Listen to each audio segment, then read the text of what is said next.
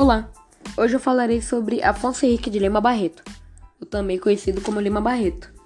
Nasceu no Rio de Janeiro, dia 13 de maio de 1881, como também morreu em sua cidade natal. Sua família sofreu muito preconceito, pois era humilde e negra. Seus pais descendentes de escravos, e ele ficou órfão de sua mãe quando tinha 6 anos. Foi apadreado por Visconde de Ouro Preto e teve a oportunidade de ter boa educação. Ele era um grande escritor e grande jornalista, que publicou diversos romances, satiras, crônicas e uma vasta obra em período anarquista do início do século XX.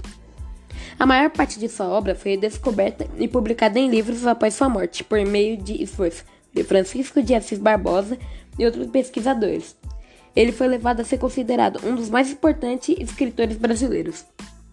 Obrigado por ouvirem até aqui. Beijo!